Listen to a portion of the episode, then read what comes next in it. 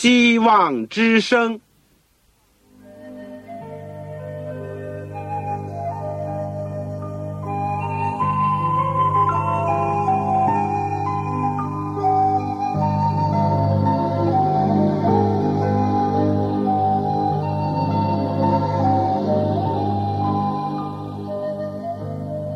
各位听众朋友，各位弟兄姐妹，欢迎您收听信培训这个节目。教会的兴旺，不单表现为人数众多，更要求教友的素质好。为了使教会真正达到人丁兴旺，又灵性健壮，希望之声特别为广大的信徒制作了信徒培训这个节目，满足主内同工同道的需要。信徒培训。由黄牧师主讲，将有多种课程推出，欢迎弟兄姐妹们踊跃参加。下面我们就把节目时间交给黄牧师。各位亲爱的弟兄姐妹、组内的同工同道，你们好，我是旺草。在信徒培训的节目里面，我们在过去的岁月曾经开了九门课，从基督的生平和教训。一直讲到教会的发展，然后呢，今天我想提出第十门课，要讲到考古学和圣经。我想，尽管我们只是能够简单的学习一点，这个能帮助我们对圣经的认识和了解，以及回答一些其他的朋友们时常提到的。有关考古学的问题，我想在我们学习之前，让我们一起祷告。亲爱的天父，我们多谢你，在过去的岁月里面，你不断的保守了我们，带领了我们，让我们学习到一些能够装备我们自己、兼顾我们灵性，也能够借着我们卑微的口、卑微的手，能够去帮助到在我们周围。许许多多还没有听见福音，还没有认识你，也没有接受圣经真理的我们的朋友，主啊，我们实在是要恳求你帮助我们，因为在我们的人生的道路上，在我们基督徒经历里面，我们不断的会遇到挑战，求主能够恩待我们，装备我们，使我们把所学的存记在心。而且能够使我们在灵性上结出美好的果子来。天父，今天我们开始考古学和圣经这门课的时候，求你特别的赐恩给我们，光照我们。求主垂听我们的祷告，是奉靠主耶稣基督的圣名。阿门。弟兄姐妹，这个从今天开始呢，我们要有一个新的一个系列。就是讲一讲考古学和圣经。大家都知道了，圣经是一本很古老的书。如果从旧约的摩西五经开始呢，可以说这本圣经历史到今天已经有三千五百年左右。就算是从新约圣经的最后一卷启示录这本书完成到现在呢？也已经有一千九百年左右。圣经虽然是一本古老的书，但是呢，它又是基督教的唯一的经典。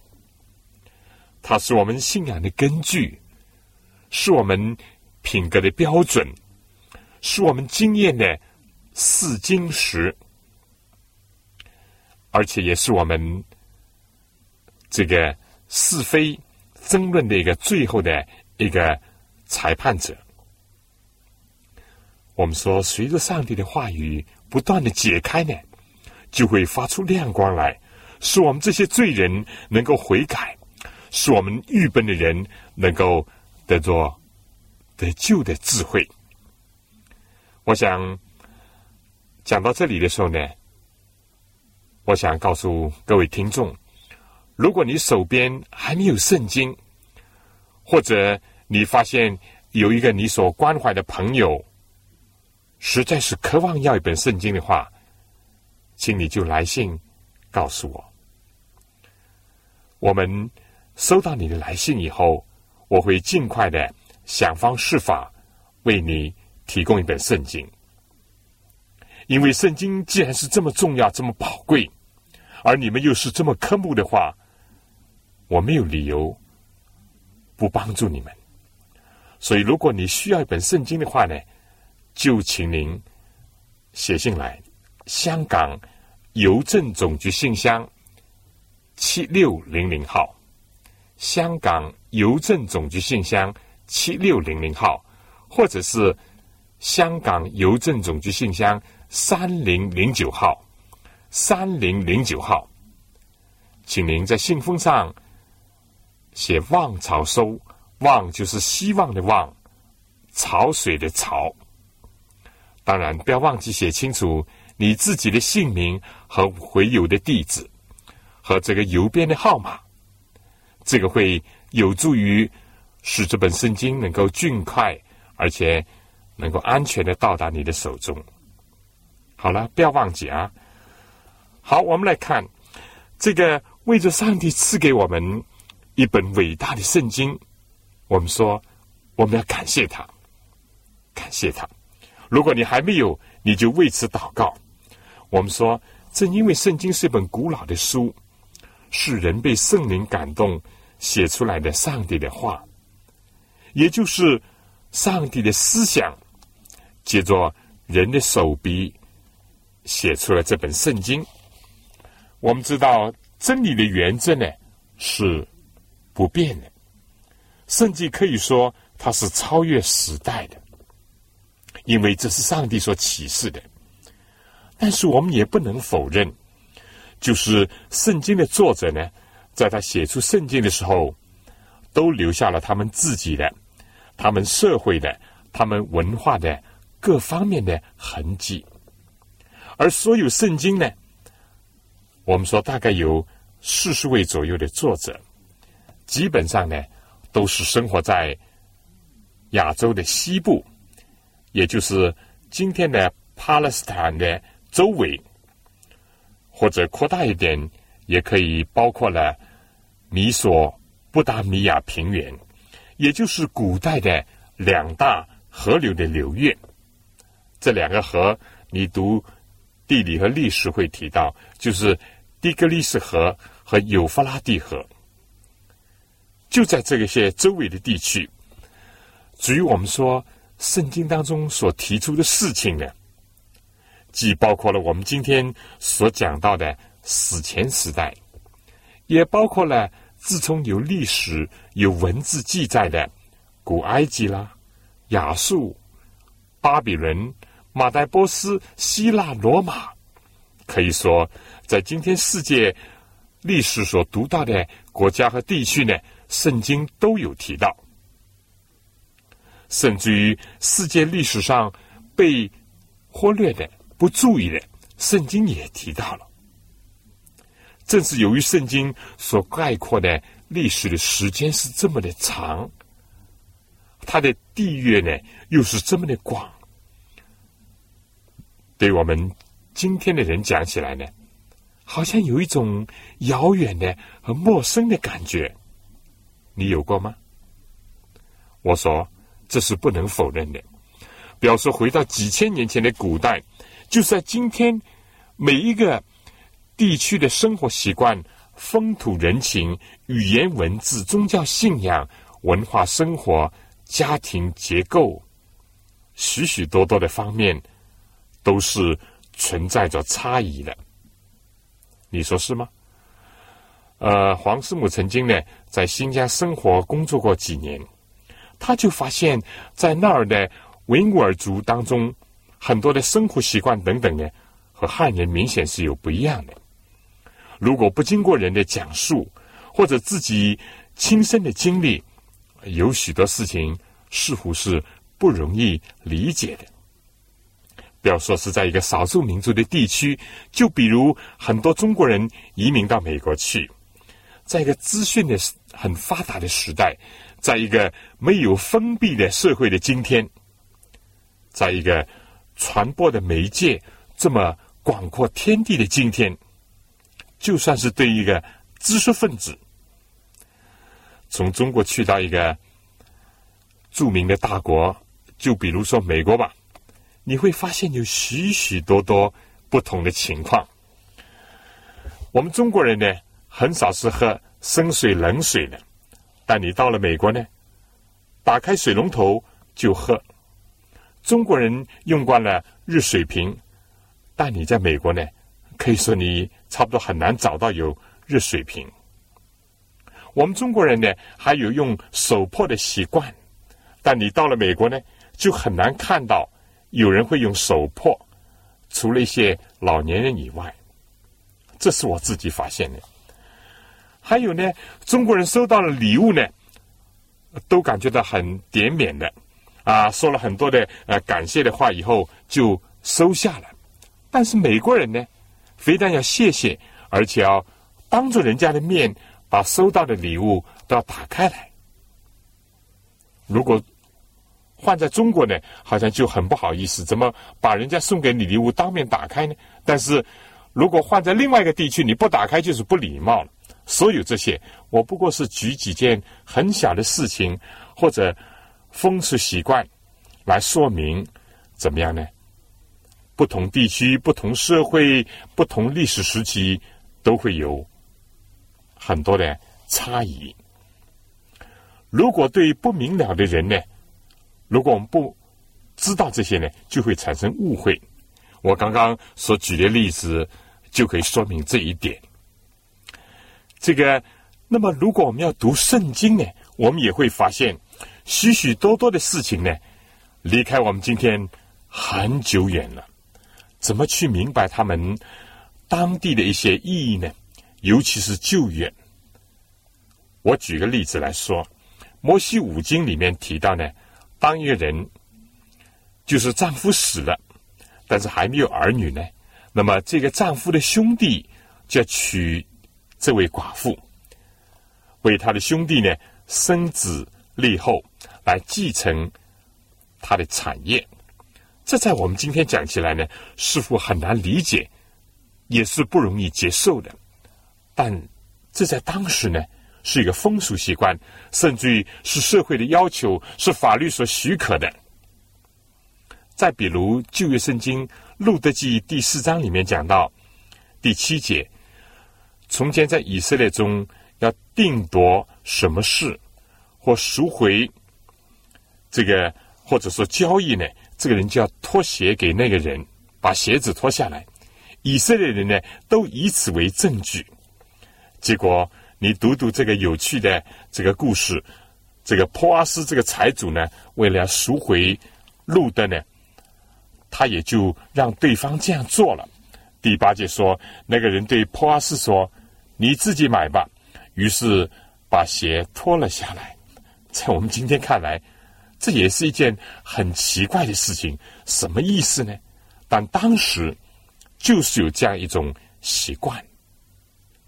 我们今天除了借助历史，借助于当时代所遗留下来的一些书籍，实际上呢，我们说不是我们今天的含义的这种书籍，而是借助着泥板，因为今天是用纸张做的书籍，但是古代呢。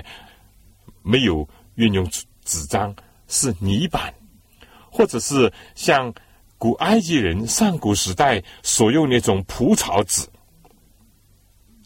我这个呃前几年到埃及去的时候，曾经看过生长在尼罗河两岸的这些蒲草，他们怎么样用了这纸浸泡在水里面以后，又怎么样铸成蒲草纸，也很坚实。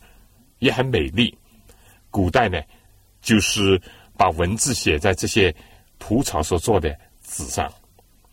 接着这些古代的记录呢，我们当然今天对那个时候多少有点了解。另外一个贡献呢，就不能不提到考古学，也就是我们这门课所讲的了。我们开设这门课呢，就是圣经和考古学。要帮助大家对这本古老的圣经，以及结合了今天的考古学的发现，来看一看圣经的奇妙、准确，非但兼顾我们的信心，也可以使我们更加看见上帝的启示的奇妙。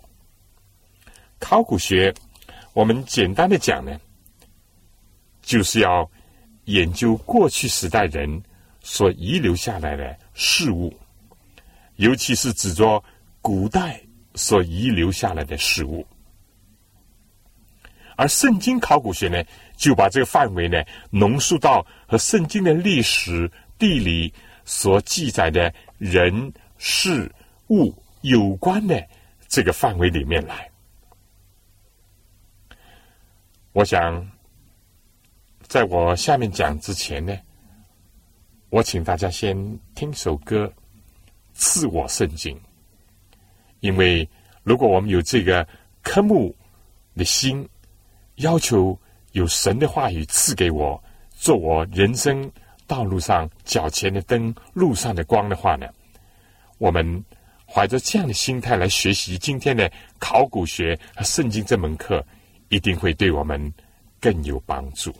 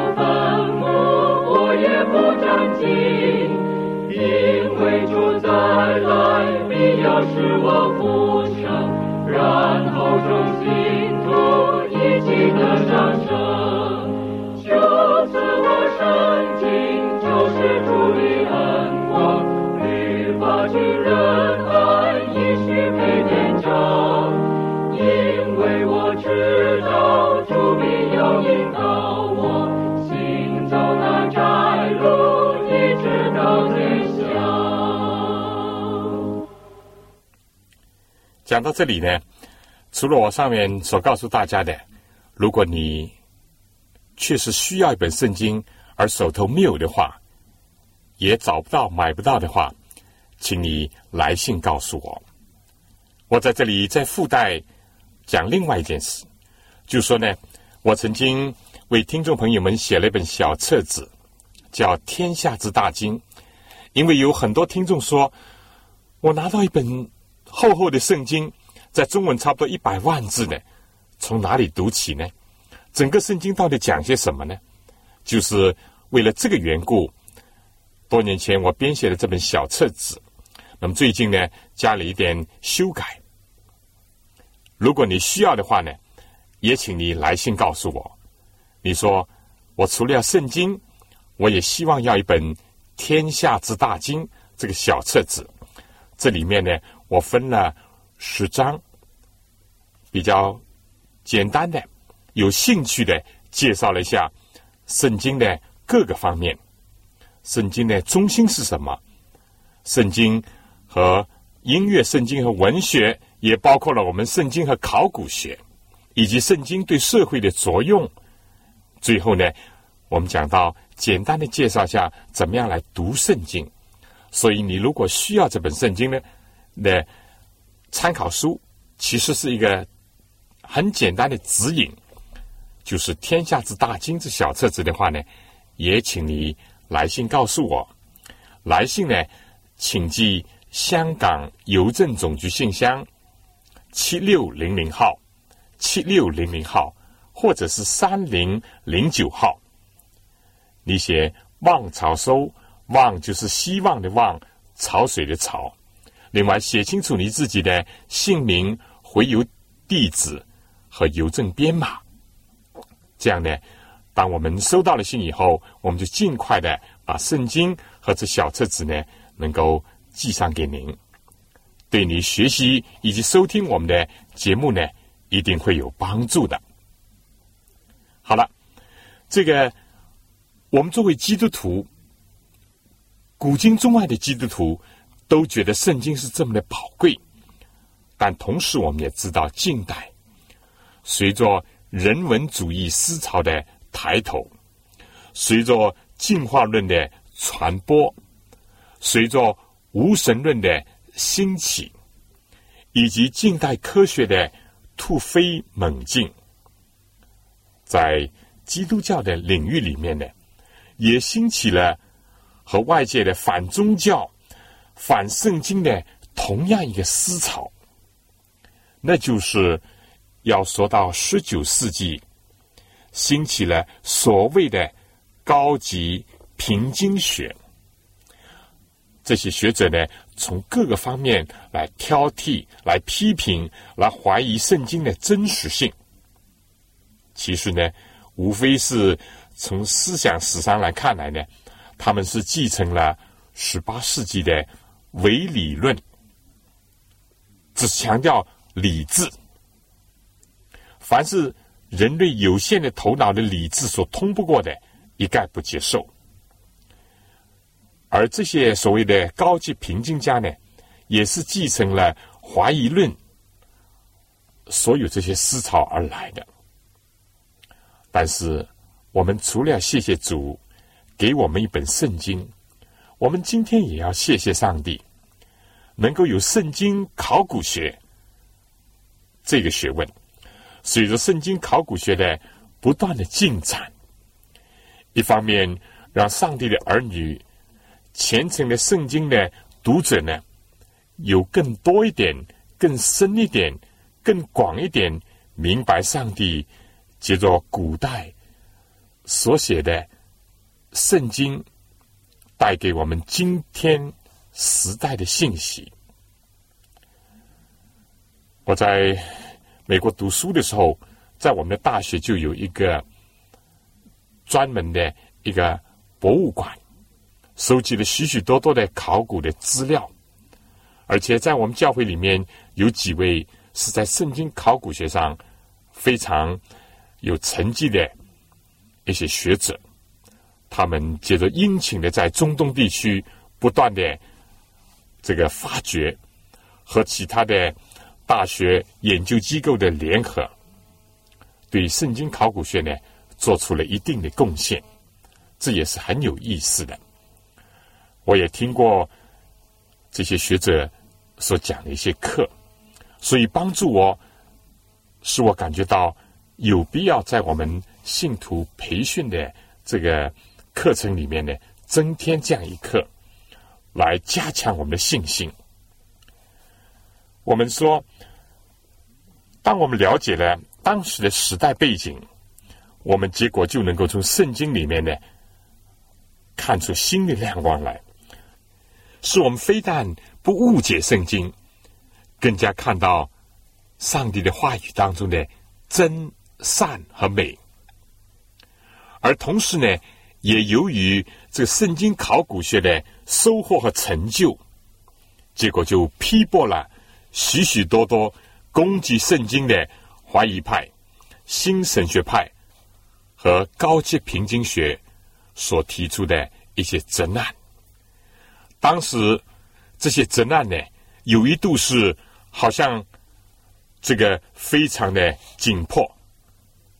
但是到今天呢，所有这些攻击呢，很多都已经沉默了，甚至于有一些一度是怀疑圣经的学者，他们开始尊重圣经，接受圣经的权威了。为此呢，我们也特别要感谢上帝，使我们有机会能够接着广播来学一点点圣经考古学。这个几年前，我收到我以前在中学的一个同学，他是一位医生，他写信给我，他说：“请你寄一些考古学的资料给我，我很有兴趣。”这也是激起我做这个节目的另外一个动因。我不是一个考古专家，我只不过是在神学里面念过一些课，但我就愿意把自己所领受的一点。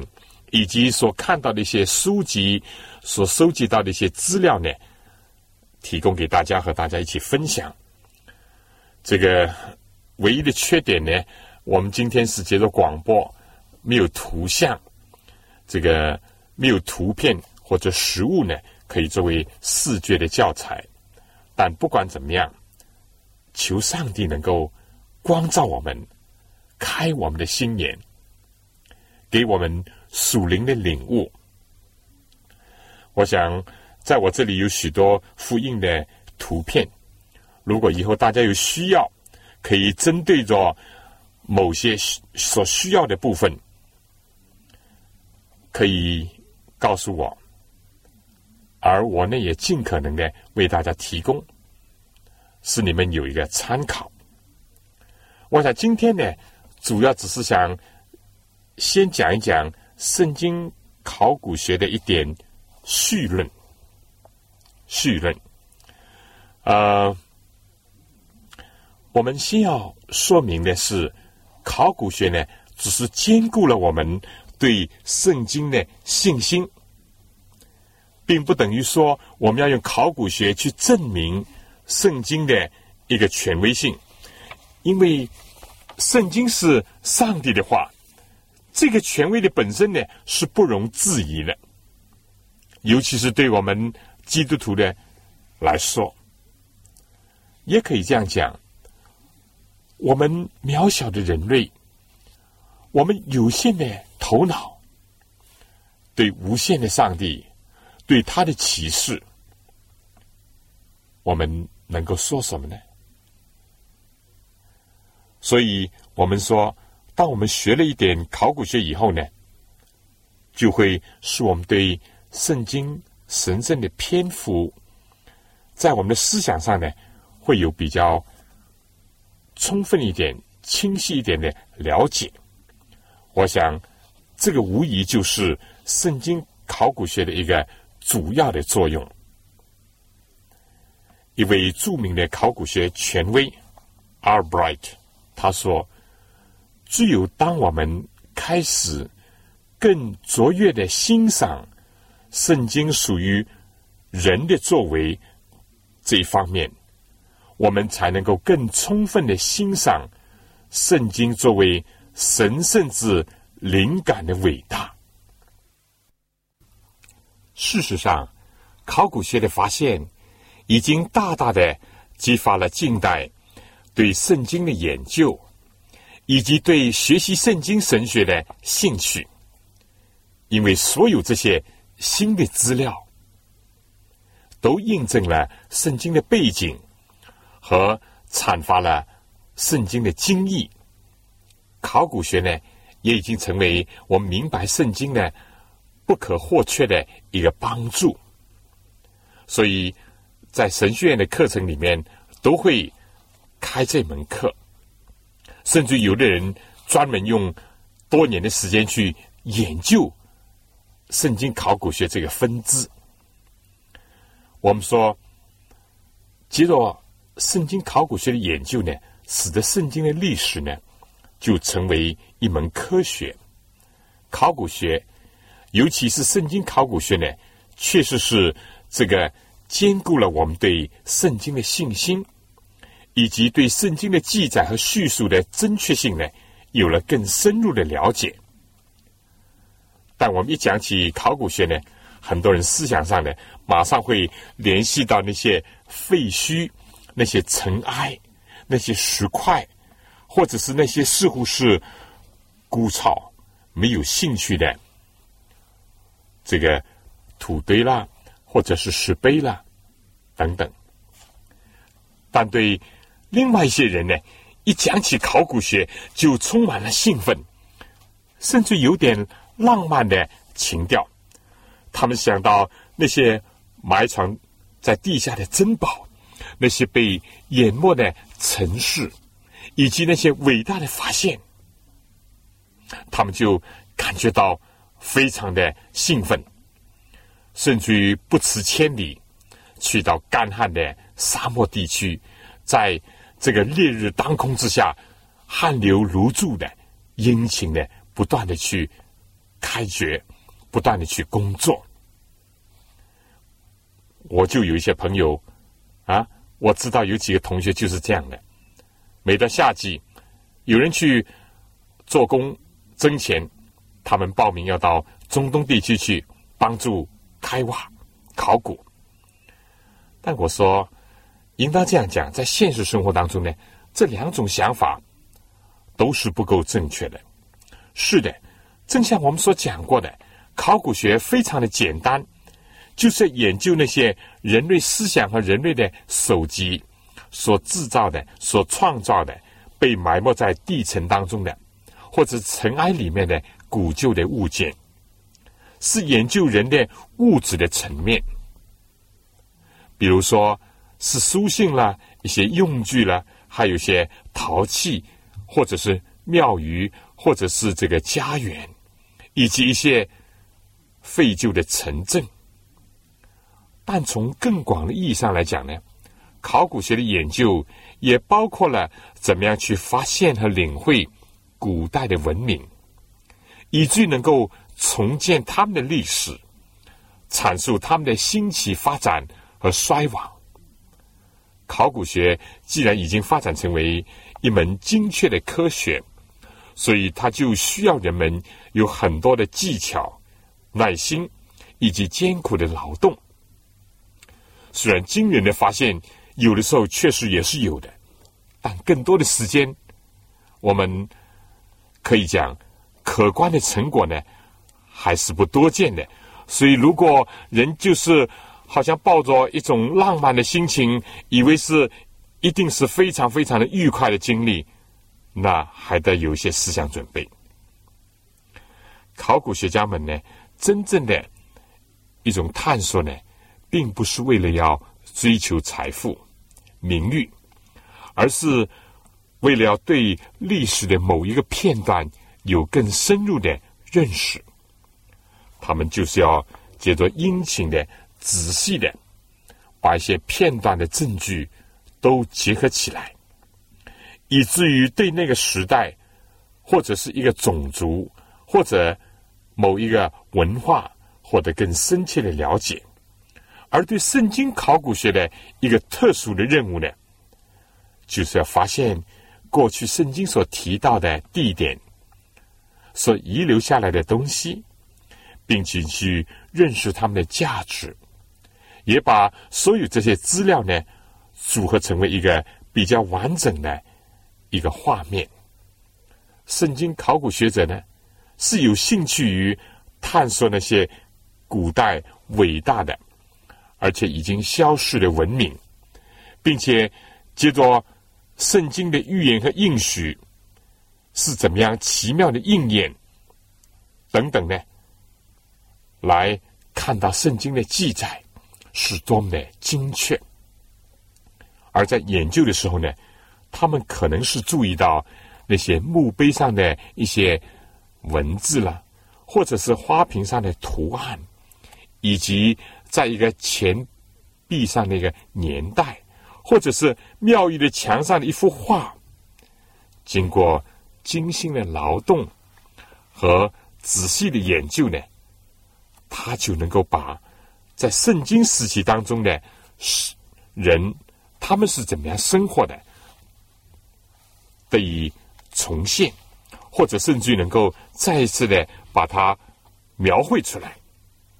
我们可能首先会问：这考古学家所考察的这些遗迹，怎么会形成的呢？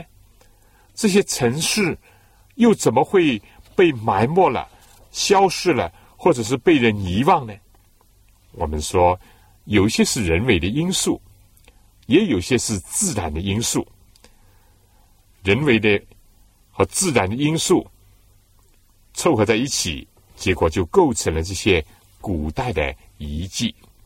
人在很大的程度上，应当为了这些被毁灭的城市。以及整个文明的消逝，负上很大的责任。当然，也应当为着新的文化的兴起呢，做出自己应有的贡献。亚述、巴比伦、马代波斯、希腊、罗马，在他们兴衰的过程当中，他们都是要争夺、控制着这个圣地，也就是我们今天。通常所讲的巴勒斯坦，或者说以色列这个地方，他们要获得这个控制权，因为巴勒斯坦呢是古代的三大洲。今天有什么啊？这个北极洲了、南极洲或者是澳洲，当时古代主要是集中在三大洲，也就是我们所说的欧洲、亚洲、非洲。而巴勒斯坦、以色列呢，是这个三大洲的一个要冲。历史当中，每一个重大的战争，都会在圣地留下它的痕迹。古代的一个城市，文明的周转，常常会像这样来出现的。当一些敌人占领了这个城市。他就时常会把这个城市呢摧毁，或者是付之一炬。而城市的老百姓呢，有的会被杀害，有的或者被掳掠到远方作为奴隶，有一些呢就被留下来重建他们的家园。在这样的过程当中呢，就是有些新的城市呢就会被建立起来了。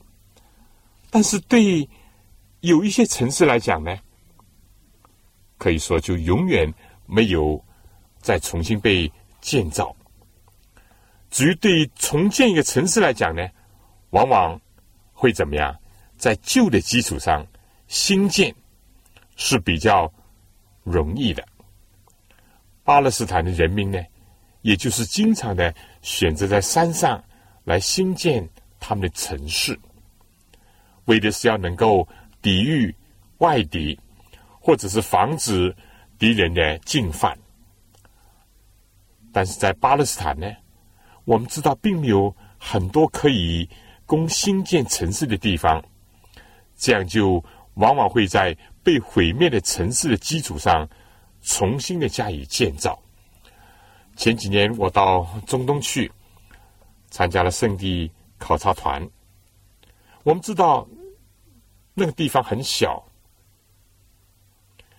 而且呢，山林也占了不少地方。靠南边呢都是沙漠，所以在这里提到，意思就是说，你没有能够这个大大的施展你手脚的余地，往往就是在以前的废墟的基础上重新加以建造，重新加以。利用甚至于离平了旧的废墟，对那些没有毁损的石头呢，或者是继续的加以利用。有的时候呢，甚至于是在旧城市的这个断墙、这个废壁或者瓦砾里面呢，还没有能够被完全的清除或者运走，一个新的城市呢。就在废墟的基础上出现了，这种兴衰的经常的交替呢，就使得圣经大多数所提到的城市，经过了很多世纪以后呢，就成为一些沙堆，或者是圣经考古学这所称的一个叫做 “tell”，这是一个亚罗伯话，这是指着小山，用来形容那些被覆盖的城市的一些土堆。而以前城市所留下来的东西呢，就形成了一个地层，而往往在一个 tell，也就是在一个这些人造的建筑物的小山上呢，留下五尺、七尺，或者是更深的一个层面，一路路的堆积上去，而所有这一层一层，或者是说一个水平一个水平的资料呢，必须要加以。仔细的研究，因为每一个层面呢，都代表了一个不同的文化。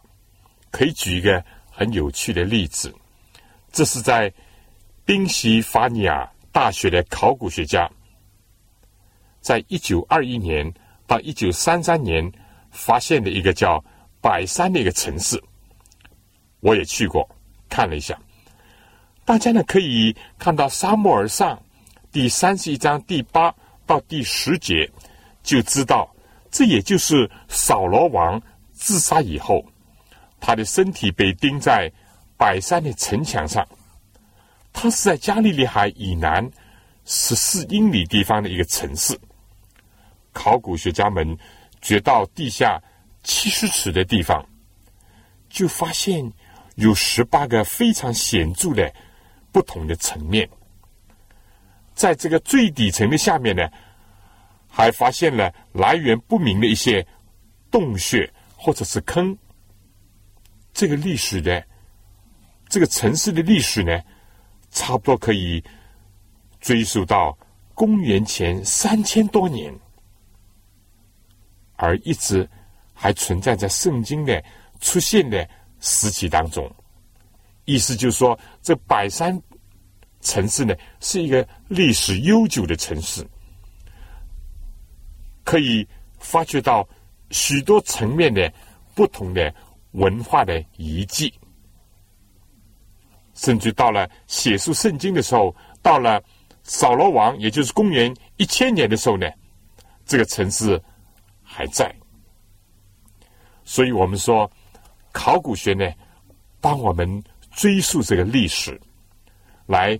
鉴定某些事物，而对我们研究圣经人讲呢，啊，当考古学家一发现有这个百山城市，而圣经里面又提到这个城市，这不是一个旁证吗？说明圣经记载的历史的真实性吗？不过讲很多这些呢，只是我们对圣经或者对。考古学呢，有一点点的粗浅的认识。最最重要的，今天圣经上帝赐给我们，对有一些人讲，可能从中可以得到很多考古的一个兴趣的课题。但对我们一般的基督徒讲呢，最重要的，圣经是我们永生之饼。上帝要借着圣经来喂养我们的心灵，要帮助我们认识主耶稣基督是我们的救主，能够得获永生。我想在讲下面之前呢，请大家听首圣诗《永生之饼》。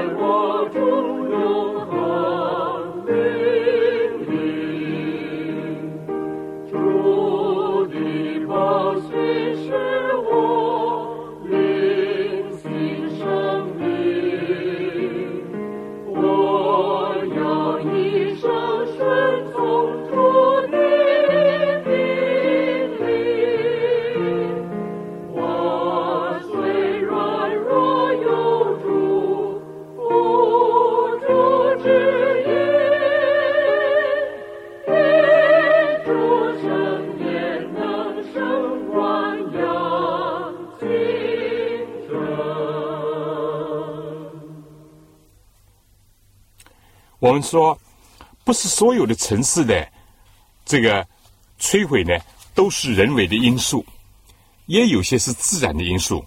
比如说，在这个地区也经常发生地震啦，或者是一次大火摧毁了一个城市，或者甚至是狂风、瘟疫都会影响甚至破坏整个的文明。因为当时的城市，我们绝对不能跟今天的纽约啊、上海啊、巴黎啊、香港这些大城市去相比的。以后其他人呢，我们说来到了这些已经被。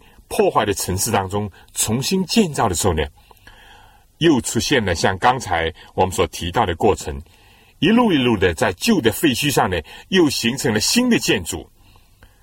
所以可以这样讲，每个一百年，差不多就会在地层里面呢增加五到七十这样一个层面。和我们刚才所讲到的百山层，居然有十八个层面，在这个。英文字这个层面呢，叫做 layer。中国有所谓是千层糕，是不是啊？或者现在也有些奶油蛋糕，也是一层一层的。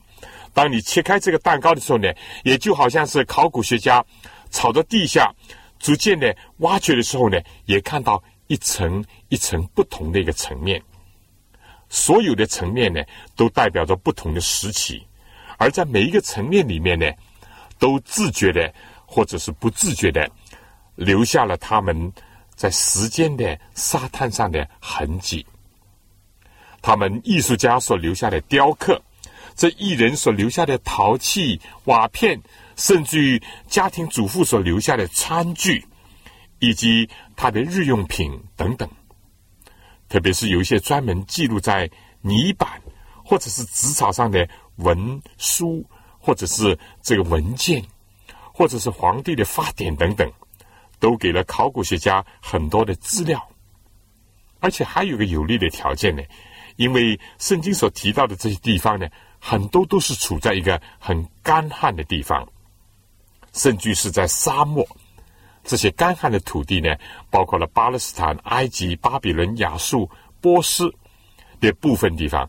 结果呢，他们就保留了很多的城市、墓穴、庙宇、宫殿、图书馆。学校，或者是市场，这些沙丘，或者是干旱的土堆，以及岩石呢，在保护着所有这些，包括紫草卷，或者是泥板，甚至是木乃伊，也就是这个尸首经过香膏熏过的木乃伊，和一些陶器，或者是家庭用具。十九世纪末。在这高级平均家，这个不断的攻击上帝的话语，而当时人类呢，似乎去非常的乐观，认为世界不断的进步，人类所依靠的是自己的理智，而不是上帝。但很快的，第一次世界大战呢，就打破了这些人的迷梦。天国在地上不过是乌托邦，是幻想而已。感谢上帝。现在的资料表明呢，在第一和第二次世界大战的期间呢，考古学获得了巨大的发展。当我看到这样的报道的时候，我真是感谢上帝。一面人类又在摧毁着自己辛苦所建立起来的文明和物质财富，甚至于剥夺了多少人的生命。但同时，上帝却让埋在地底下的。古代的事物呢，来为他做见证。我想到圣经的两节经文，第一处呢是在旧约约伯记十二章第七节，那儿说：“你且问走兽，走兽必指教你；又问空中的飞鸟，飞鸟必告诉你。”请注意第八节，你手边如果圣经，请你打开，或与地说话，地必指教你。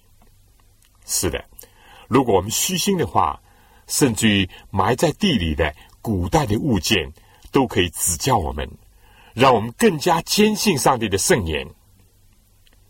今天有许许多多的基督徒在见证主，也包括了那些基督教的考古学家，那些虔诚的学者，甚至于呢，还包括一些一度是怀疑论者，以后在研究的过程当中，结果他们转变了，他们成为侍奉上帝、见证上帝的科学家。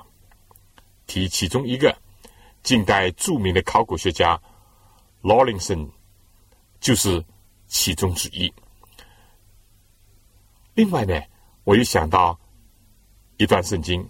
就是主耶稣基督亲自所讲的，在路加福音十九章，当耶稣在受难前，他骑着驴进耶路撒冷。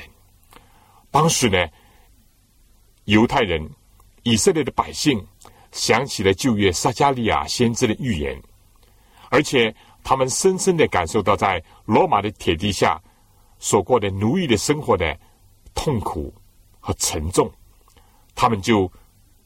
看到耶稣骑着驴进耶路撒冷，不仅联想起先知的预言，他们就心花怒放，就大大的欢呼，脱下他们的自己的衣服，铺在地上，摘下这棕榈树的这个枝子来挥舞，而且许多的儿童成群结队的欢呼，说：“何塞纳归于大卫的子孙，高高在上，何塞纳就是称颂上帝的意思。”但是那些当权者、那些法利赛人、宗教领袖或者当时的这些社会的权贵呢，看到这就很不高兴。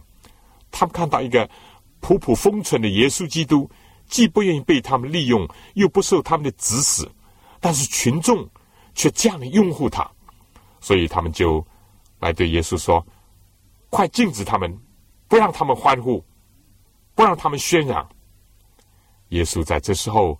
就说出了一句话，他说：“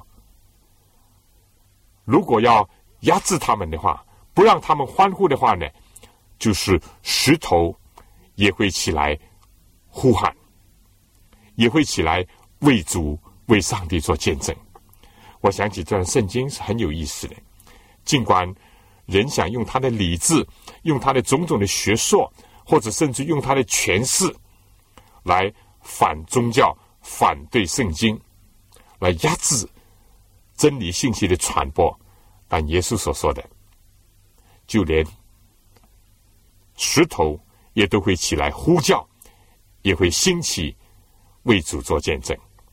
我想今天呢，这个考古学和圣经，我们只是做一个很简短的一个介绍，帮助我们明白考古学什么意思。圣经考古学又在什么范围里面？它起到什么样的作用？话又讲回，最最重要的还是帮助我们能够更加欣赏上帝的话语，更加的爱慕神所启示的圣经。而整个的圣经呢，就是告诉我们，我们人类时刻的需要一位救主，离了他。我们对过去、对将来，我们都是非常的渺茫；对现在也感到很不踏实。但我们有了主耶稣基督，我们就是有福的。我想在结束之前，请大家听一首圣诗：时刻需要主。